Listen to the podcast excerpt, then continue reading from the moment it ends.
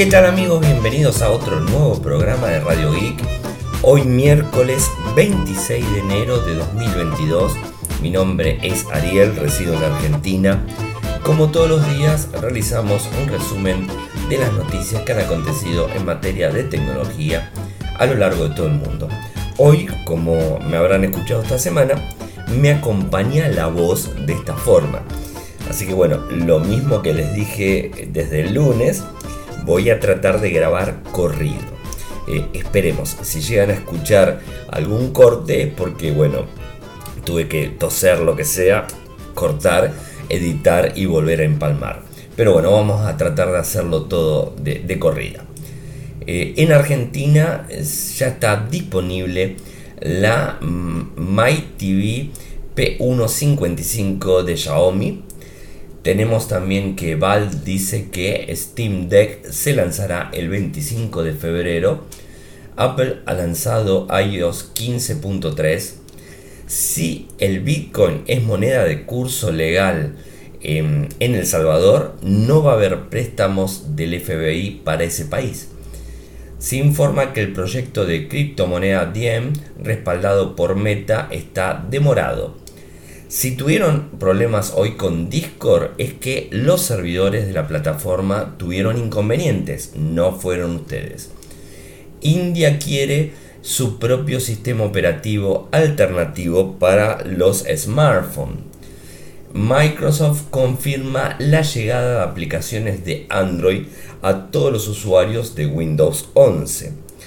Un bug en Linux de hace 12 años permite obtener acceso de root en casi cualquier distro. Twitter trabaja en una función para compartir tweets únicamente con los mejores amigos. Ya podemos proteger los documentos de Google Docs con marcas de agua. Y por último, Huawei eh, disponibilizó de forma mundial el Huawei P50 Pro. Bueno, estas son las noticias que tengo para contarles del día de hoy. Arranquemos por una noticia de índole local. Ustedes ya saben que les comenté que hace un tiempo la, eh, el importador, mejor dicho, Ethercore en Argentina está digamos, eh, trabajando de forma directa eh, con la gente de Xiaomi y está trayendo importados, por supuesto, dispositivos varios. Eh, y en este ya probamos, ¿se acuerdan la tableta, la Pad 5, que, la probamos el año pasado y que nos gustó muchísimo? Bueno, hoy nos llegó la noticia que en nuestro país está disponible la Mi TV P1 de 55 pulgadas, un Smart TV muy grande por cierto, eh, que tiene una resolución de 3840 x 2160, es resolución 4K UHD Viene con Dolby Vision, es HR10 Plus.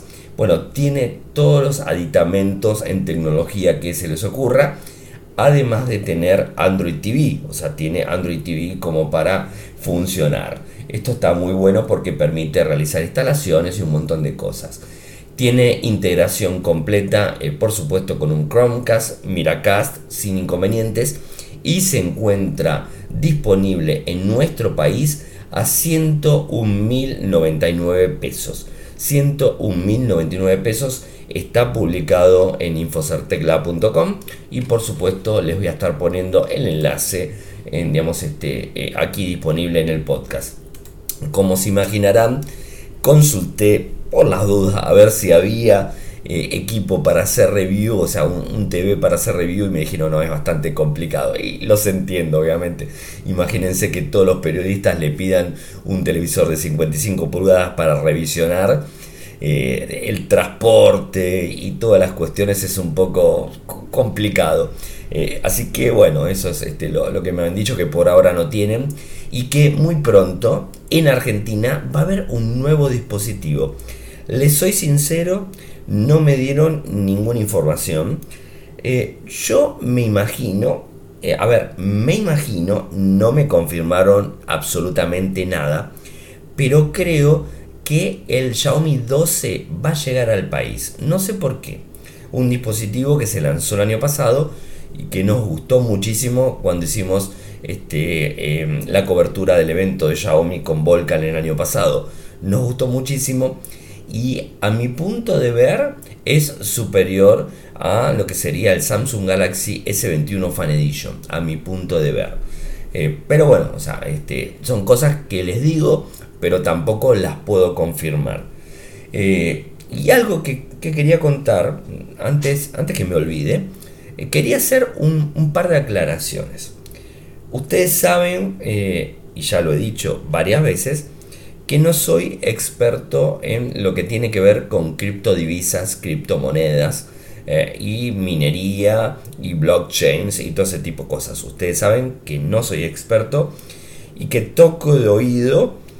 Estoy aprendiendo, por supuesto, porque la realidad es que todos deberíamos aprender un poco de, las criptodivisas y, todo este, este sistema porque viene de forma muy fuerte eh, a nivel mundial. O sea, eso es aparte.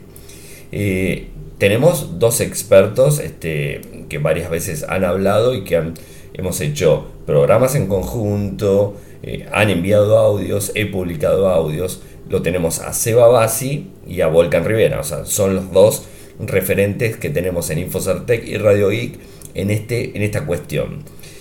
Con los dos me voy empapando de, toda la información de, las criptos y voy aprendiendo, ¿no? O sea, siempre preguntando, leyendo y todo ese tipo de cuestiones. Ahora, el otro día cometí una, confusión en un tema eh, importante. Eh, y quizás este, puede ser el problema eh, de la equivocación en haberme centrado mucho en Argentina.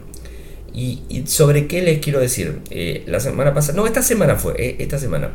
Eh, lo que dije era que se podía este, invertir dinero en monedas estables y que están amparadas por el dólar.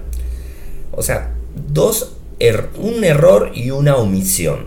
O sea, este, obviamente sin ningún tipo de intención de mi lado, ¿no?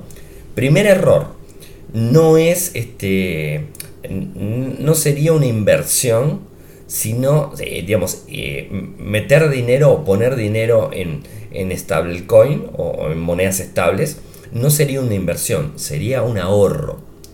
Y por qué esto me lo hoy, hoy me mandó un audio Seba y me explicó todo y la verdad que le agradezco porque está bueno cuando tenés una persona que sabe del otro lado y te corrige y vos podés a su vez corregir lo que te equivocaste, ¿no? y más que nada cuando, cuando la corrección es, positiva y de buena fe, ¿no? O sea, como, bien lo hizo Seba. Eh, a ver, no es una inversión, sino un ahorro. ¿Y por qué? Porque si yo eh, tengo que les, ponía como ejemplo DAI, que Lemon Cash tiene DAI como moneda estable y tiene un par más. Y yo les, les ponía como ejemplo que, eh, digamos, este, ingreso dinero en DAI. A ver, un DAI es un dólar. ¿No? Entonces, ¿qué quiere decir? Si yo pongo 100 dólares en DAI, de acá a 5 años van a seguir siendo 100 dólares. O sea, no va a haber diferencia. O sea, no es una inversión. Es, una, es un ahorro, digamos.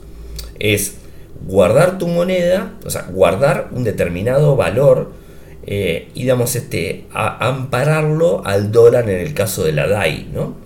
Y entonces, ¿qué sucede? Y ahí viene la equivocación mía en Argentina no es, un, no es una inversión, pero es un ahorro garantizado. ¿Y por qué lo digo?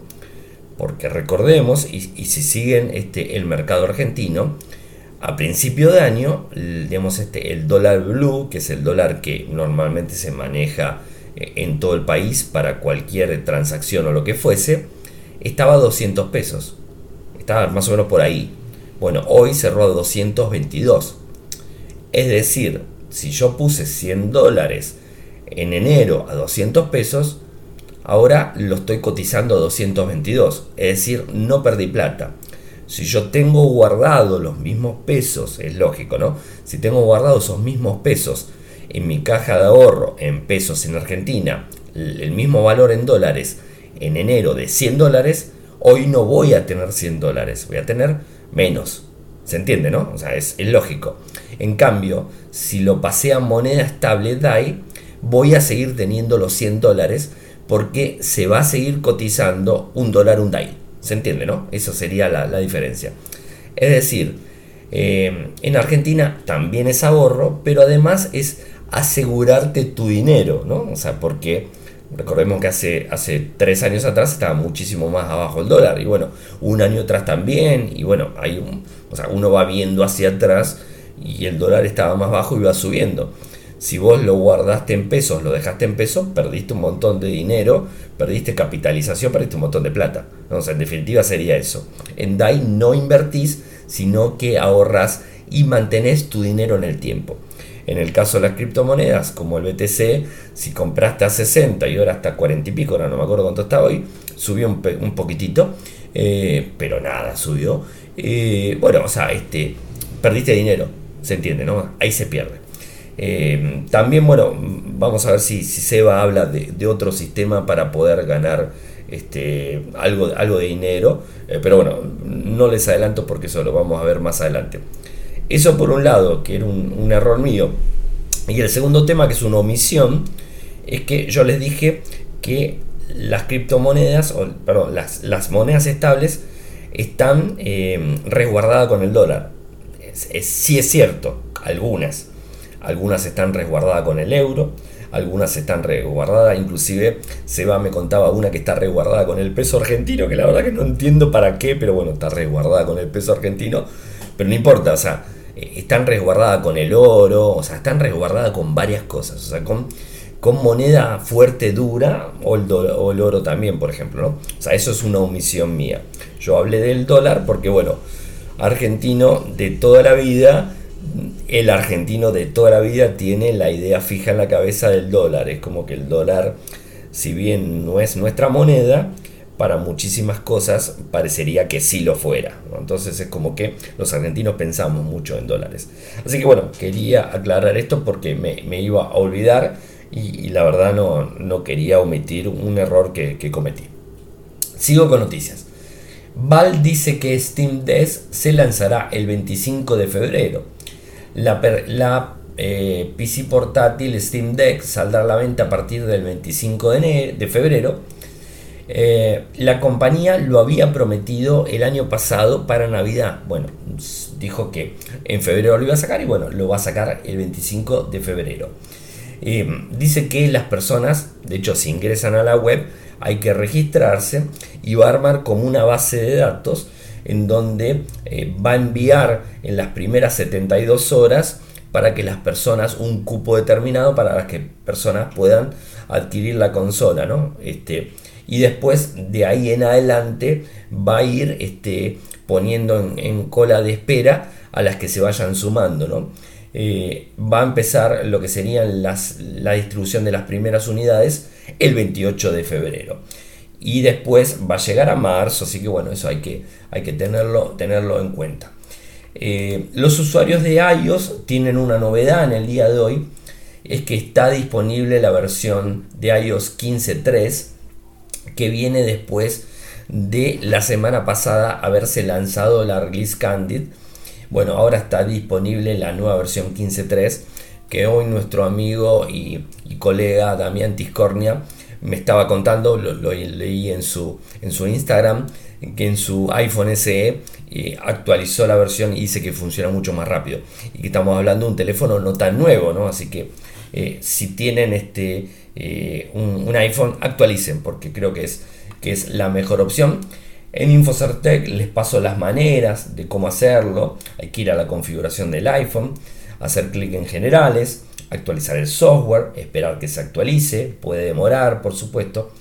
Si no detecta la actualización, hay que forzar el cierre de la aplicación, configuración y seguir los pasos nuevamente. Una vez que se actualiza, hay que descargar e instalar, aceptar los términos de servicio, mantener el iPhone, por supuesto, conectado a la red. Eh, a la red eléctrica, ¿no? O sea, conectado al cargador, ¿no? O sea, y bueno, ahí realizar la instalación sin problemas. Así que bueno, tengan en cuenta eh, esa, ese tema. Eh, ¿Qué sucede con El Salvador? Vieron que el año pasado El, Salvador, este, en septiembre del año pasado, dio a conocer que se tomaba como, digamos, este, como moneda de curso legal el Bitcoin. Y empezaron, este, empezó a, regir eh, el tema de la obligatoria, ay no me sale, ser obligatorio, eh, el cobro de servicios, el cobro de, impuestos, el cobro de productos, el cobro de, de lo que sea, o sea, moneda legal, curso legal, ¿no? O sea, que sea el Bitcoin. Eh, esto pegó fuerte, es el primer país que lo toma como, como moneda legal, de curso legal, y esto al FMI, al Fondo Monetario Internacional, no le cayó para nada bien. Inclusive, ¿por qué? Porque El Salvador a principios del 2021 estaban en conversaciones para conseguir un préstamo de 1.300 millones de dólares para revitalizar la economía. Y al parecer no lo aprobaron y por eso El Salvador eh, puso el Bitcoin como moneda de curso legal. ¿Qué es lo que dice el FMI? Que existe la posibilidad de violar leyes contra el blanqueo de capitales y la financiación del terrorismo. Es bastante delicado, de hecho, no recuerdo si con Volcan lo hablamos este, al aire o fuera del aire, porque a veces uno no, termina de entender porque como hablamos siempre, quizás lo hablé off the record, o sea, off de, esta grabación de podcast, eh, o lo hablé en el podcast. El tema de poner como, como moneda de curso legal la criptomoneda no es porque realmente sea... A ver, creemos que no es porque realmente sea conveniente para el país. Se ve como más... A ver, no, no quiero ofender a nadie, ¿no? pero es como que se ve más como un blanqueo. Yo no digo que no sea una moneda normal, como por ejemplo en Argentina también lo es. Este, podés invertir en criptos, en Bitcoin, vamos a hablar de Bitcoin porque habla de Bitcoin, o sea, puedes invertir en Bitcoin, en Binance, en Bitcoin, en, este, en Lemon Cash, en la que se les ocurra, sin ningún tipo de problemas, en cualquier billetera también. Este, puedes, puedes invertir ahí y podés este, convertir dinero, eh, digamos, de Bitcoin a pesos y pagar y hacer un montón de cosas, ¿no? se puede hacer. Lo que pasa es que el gobierno de El Salvador, digamos, obliga al comerciante, o sea, a cualquier comerciante, por ejemplo, eh, poner los precios en la moneda y en el Bitcoin, moneda local y Bitcoin. Entonces ahí se complica un poco. Eh, está, está difícil. El, el presidente Nayib Bukele eh, continuó con su plan, le importó muy poco y perdió muchísimo dinero. Eh, de hecho, compró cuando cotizaba 50 mil dólares y hoy estamos muy por abajo de eso. Entonces perdió. Se dice que compró 410 monedas por 15 millones de dólares el viernes pasado y ya suma 1800 Bitcoin, ¿no?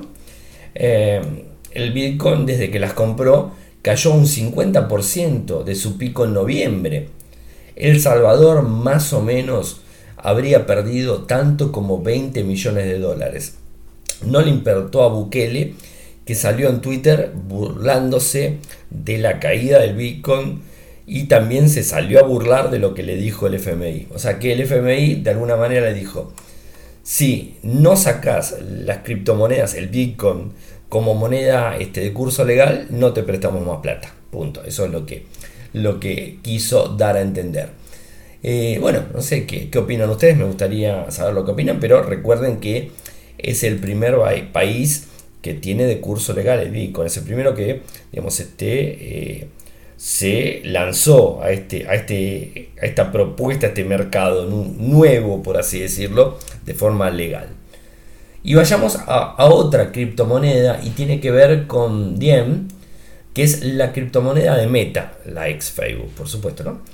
Em, recordemos que, que, Facebook, porque en ese momento era Facebook, anunciaba su propia criptomoneda en el 2019, que era una moneda estable, respaldada por monedas tradicionales como el dólar norteamericano, en este caso de vuelta al dólar, eh, y que se podía traspasar fácilmente desde Facebook Messenger o WhatsApp.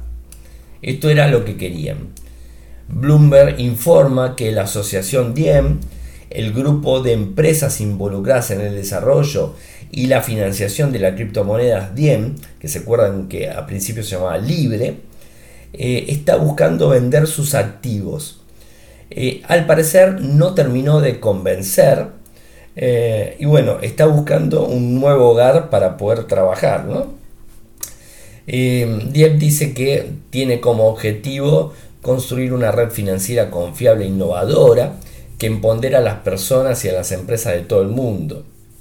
Recordemos que eh, dentro de los miembros está Spotify, Uber, Live, Coinbase, o sea, hay varios detrás, pero también se bajaron varios, Mastercard, eBay, PayPal, Visa, Stripe, se bajaron estos en octubre del 2019, o sea, poquito tiempo que, lo habían anunciado.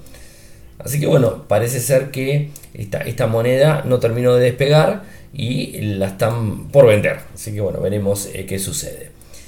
Y algo para, para, contarles así anecdótico, porque ya está funcionando, por supuesto, pero para que lo tengan en cuenta, que a veces los servicios fallan. Y en el caso del día de hoy falló Discord. Discord, que es esta famosa plataforma de comunicación, bueno, estuvo fallando porque tuvo problemas con su proveedor, gran proveedor de, Internet, que ya se imaginan cuál es. Bueno, tuvo problemas y estuvo caído eh, mucho tiempo. Eh, y después lo que hizo Discord cuando se levantó el servicio es ir habilitando de a poco eh, el acceso a los logueos de usuario para que no colapse el sistema. Así que bueno, para tener en cuenta. Em, que bueno, una, una también que, me llamó bastante la atención tiene que ver con India, que se quiere copiar de China de alguna forma, ¿no? Eh, en el caso de generar un propio sistema operativo para los móviles. Recordemos que India es un país que tiene una penetración de movilidad demasiado grande, o sea, es muy grande y muy fuerte. Eh, digamos, este, es más fuerte el, este, lo, que tiene que ver con internet en el celular que internet en la casa con una computadora o una portátil. O sea, es mucho más eh, movimiento en ese sentido, ¿no? Y hoy sale eh, un dato de StatCounter donde dice que tanto Android como iOS tienen el 99.25% del mercado mundial de sistemas operativos móviles, es lógico. Más Android que, que, que iOS, ¿no?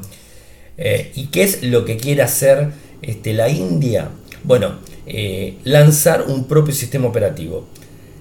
El nombre se los digo, el apellido se los debo, que es el ministro de Electrónica y Tecnologías de la Información, que le explica a The Economic Times, Rajev, y el apellido, imposible que lo diga, eh, dice que planea crear un sistema operativo autóctono como alternativa a Android de Google y iOS de Apple. Esto es lo que dijo.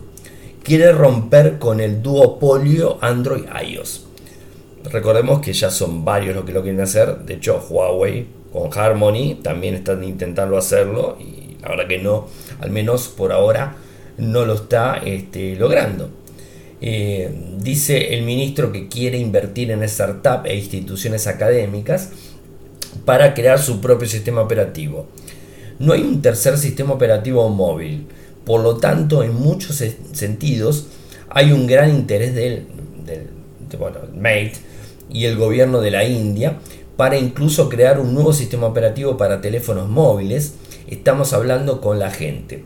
Estamos buscando medidas para eso. Así lo explica el ministro. A ver, que no se olviden de Harmony, o es porque es un tercer sistema operativo es de Huawei y está.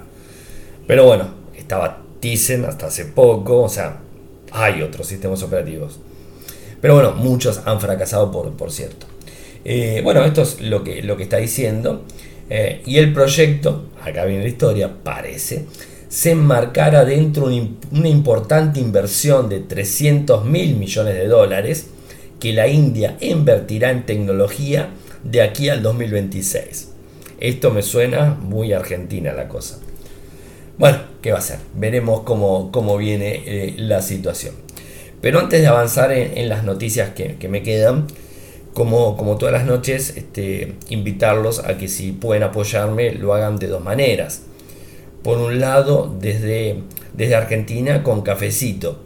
Cafecito.app barra radioic. Cafecito.app barra radioic con 50 pesos argentinos desde Mercado Pago, Pago Fácil o lo que sea en adelante y me van a ayudar muchísimo. Y si lo quieren hacer en dólares de forma internacional, lo hacen con un dólar al mes, muy poco dinero, que ni siquiera se compran un café en cualquier parte del mundo, en Argentina tampoco. Em, lo hacen desde Patreon en www.patreon.com barra www.patreon.com barra cualquiera de las dos opciones se los voy a agradecer muchísimo. Sigamos con noticias y tiene que ver con Microsoft. Se acuerdan que cuando Microsoft anunció Windows 11 dijo que Windows 11 iba a correr de forma nativa las aplicaciones de Android bueno al parecer se confirma la llegada si bien esto llegó a los insiders, a los que prueban las betas de, Windows, ahora estaría llegando al público en pocas semanas. Denme un segundito, tomo un poquito de agua. Disculpen. Estaría llegando en algunas pocas semanas. En febrero específicamente. Llegarían de forma limitada. ¿Y por qué de forma limitada? Por dos temas. Esto lo publicaron en el blog oficial de Windows que les voy a estar pasando. Eh, que justamente Panos Panay, que es el responsable de la división de la empresa, explica que va a llegar el mes que viene al nuevo sistema operativo, pero no todas las aplicaciones y van a poderse descargar de la tienda de Amazon, o sea, no de la tienda de Google. O sea que esto también va a traer una complicación para los usuarios de alguna forma, pero se van a poder instalar aplicaciones. Eh, todavía no hay ningún acuerdo eh, que digan que lo van a hacer con Google Play Store, o sea, en principio no, con Amazon directamente. Y todos los usuarios de Windows 11 tendrán el acceso a un adelanto público que va a permitir instalar justamente algunas apps. La tienda Amazon, la verdad que es, muy buena, o sea, es totalmente recomendable. Y tiene muy buenas, muy buenas aplicaciones y la gran mayoría está.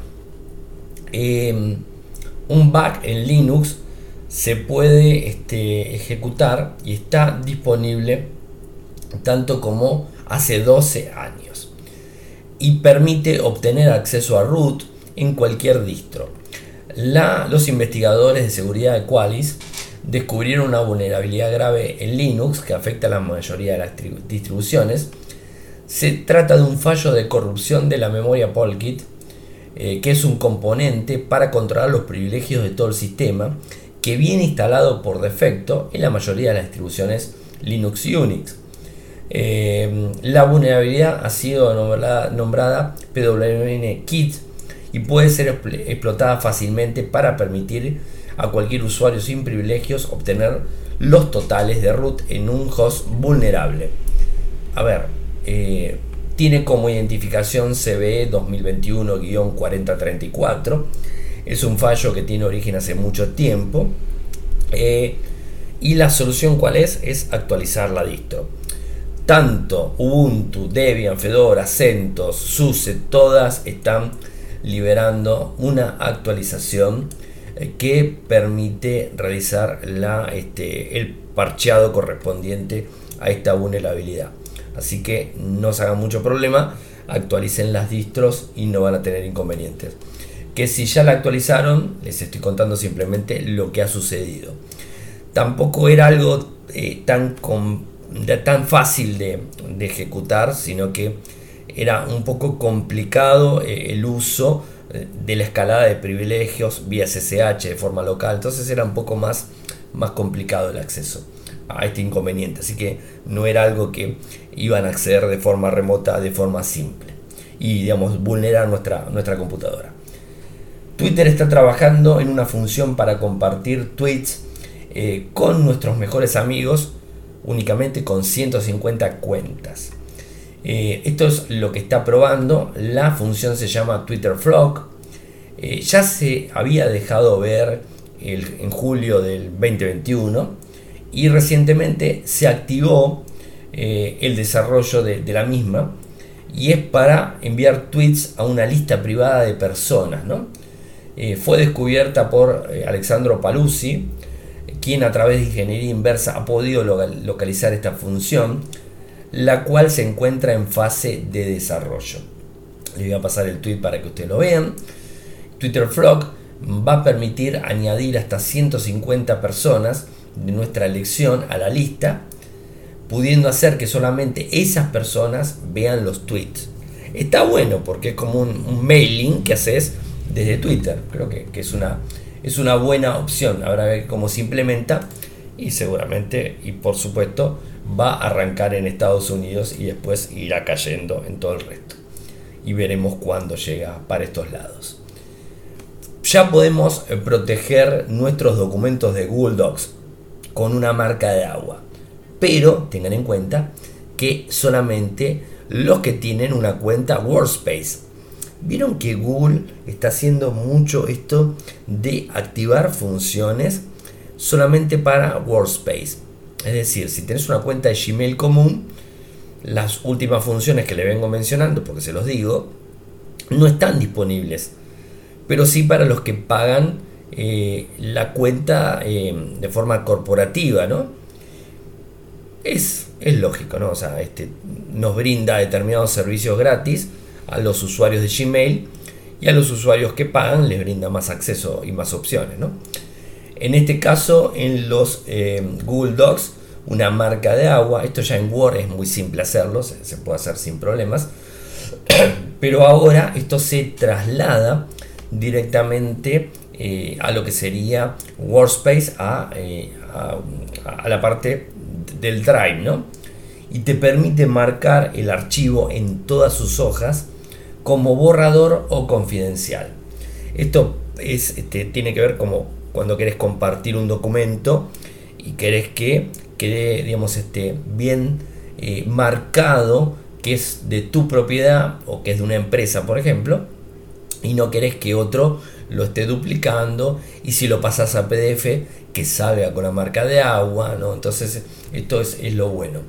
¿Cómo se accede? Vas al menú de opción, insertar en el menú, marca de agua, texto y ahí directamente pones tu propia marca de agua que lleva unos minutitos que configurar, o sea, es bastante, bastante rápida. Una buena opción, o sea, estaría interesante que lo tengamos todos, porque la verdad que eh, la suite ofimática que, que, brinda Google desde G Drive es magnífica realmente.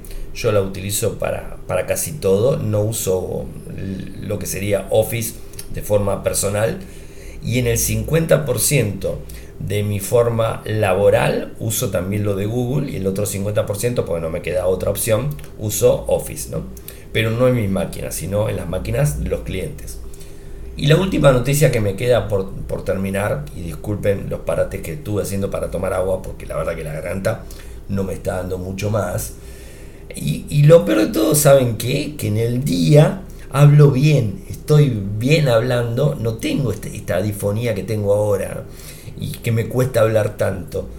Llega la noche cuando grabo el programa y me pasa esto, o sea, me quedo sin voz. Seguramente la semana que viene voy a estar bien. Mañana va a ser el último día de la semana también que grabo, así que ya el lunes no voy a tener más problemas. O sea, vuelvo a repetir lo mismo. No tengo ningún otro inconveniente, solamente esto en la garganta tampoco me duele la garganta, pero tengo esta difonía y bueno, no sé si será o no será eh, el famoso COVID, si lo habré tenido o no lo habré tenido y esto quedó como secuela, la verdad que no lo sé.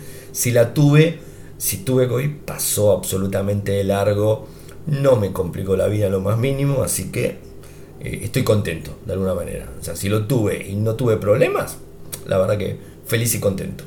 Eh, y si no lo tuve, bueno, o sea, es una difonía, faringitis, laringitis, yo qué sé, alguna cosa de esas. Eh, y me queda, como les dije, la última. Eh, Huawei disponibilizó su buque insignia, el P50 Pro, que se lanzó el año pasado, en julio del año pasado, en China, y no había sido lanzado en otra, en parte del mundo. Valores elevados. Hoy, de hecho, en Telegram eh, en lo que sería el grupo, porque vieron que, subimos las notas al, canal y las, los comentarios se cargan desde el grupo. ¿no? Eh, muchas personas me decían, Ariel, ¿es recomendable comprar un equipo de más de 1000 euros, porque está en Europa, ¿no? Estados Unidos saben que no puede. Eh, de más de 1000 euros eh, y que no tenga las aplicaciones de Google. Eh, y no solamente les cuento que no tiene las aplicaciones de Google, sino hay otra cosa importante. Si bien trae el microprocesador, el Snapdragon 888, tuvieron que hacer Qualcomm uno específico o bloquear la opción, mejor dicho, de 5G. O sea, estos equipos son 4G, no son 5G. Tienen el microprocesador Snapdragon 888 4G, no 5G. Mientras que el 88 es 5G, o sea que se entiende, ¿no? Y entonces, si gastás más de 1000 euros y además no tenés las aplicaciones de Google y tampoco tenés 5G, y vos el equipo gastando 1000 euros, lo tenés que amortizar un año, dos como, como mínimo. Y además, convengando Europa, Europa, España específicamente, que es los valores que le voy a dar, España tiene 5G. Creo que tiene un 70%. Estoy diciéndolo de oído, no lo recuerdo. Pero tiene, creo que tiene más del 70% de cobertura en 5G en el país. Entonces, se, digamos, eh, se condice comprar un equipo tan caro que no tenga las aplicaciones de Google y además que no traiga 5G para poder disfrutar de la red y que no lo vas a tener ni de acá ni a, nunca porque no va no soporta el 5G el equipo.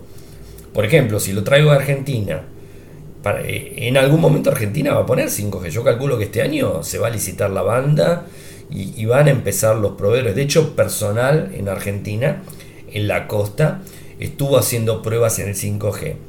El inconveniente está que vos te compras un equipo de estos y si personal Movistar y Claro y Twenty que tenemos en el país, aquí en Argentina, ponen 5G en un momento, no te va a funcionar el 5G, vas a seguir en 4G. Compraste un teléfono recontra recaro, que puedes comprar otro que venga con 5G y además con las aplicaciones de Google.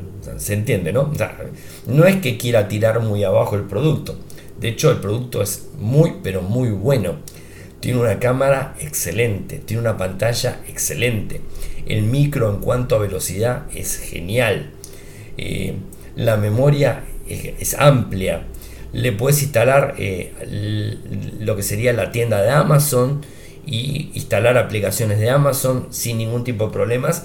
Si no te gusta eh, App Gallery, bueno, puedes utilizar Amazon, la tienda de Amazon la instalás y utilizar las aplicaciones de ahí. O sea que tenés muchas opciones. Pero realmente a mí, por lo general, me, parece que no, es un equipo conveniente por estas cuestiones. ¿no?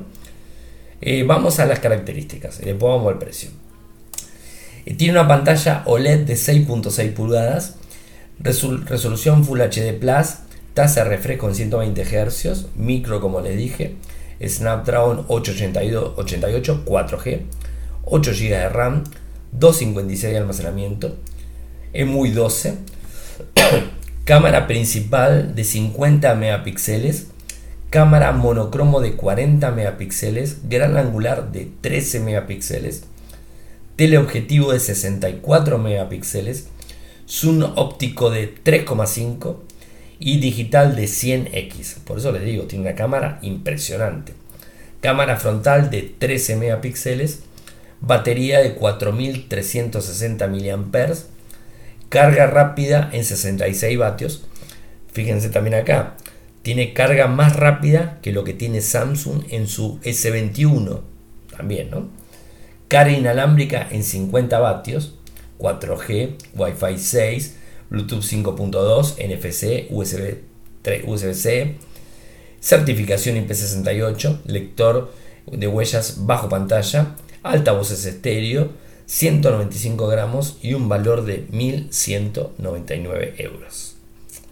Ahí la matamos. el, precio me parece que está un poco eh, elevado, Pero bueno, ya está disponible en España para el que lo quiere comprar. Bueno, espero que, que les haya gustado el programa del día de hoy y que me hayan soportado bastante mi voz así media extraña. Saben que pueden seguirme desde Twitter el nick es arroba arielmcor. En Instagram es arroba arielmcor. En Telegram nuestro canal Radio y Podcast. Nuestro canal en YouTube y youtube.com barra Infocertec en donde subimos los audios todas las noches. Eh, nuestro sitio web desde Argentina, infocertec.com.ar, en Latinoamérica, infocertecla.com. Muchas gracias por escucharme y será hasta mañana. Chau, chau.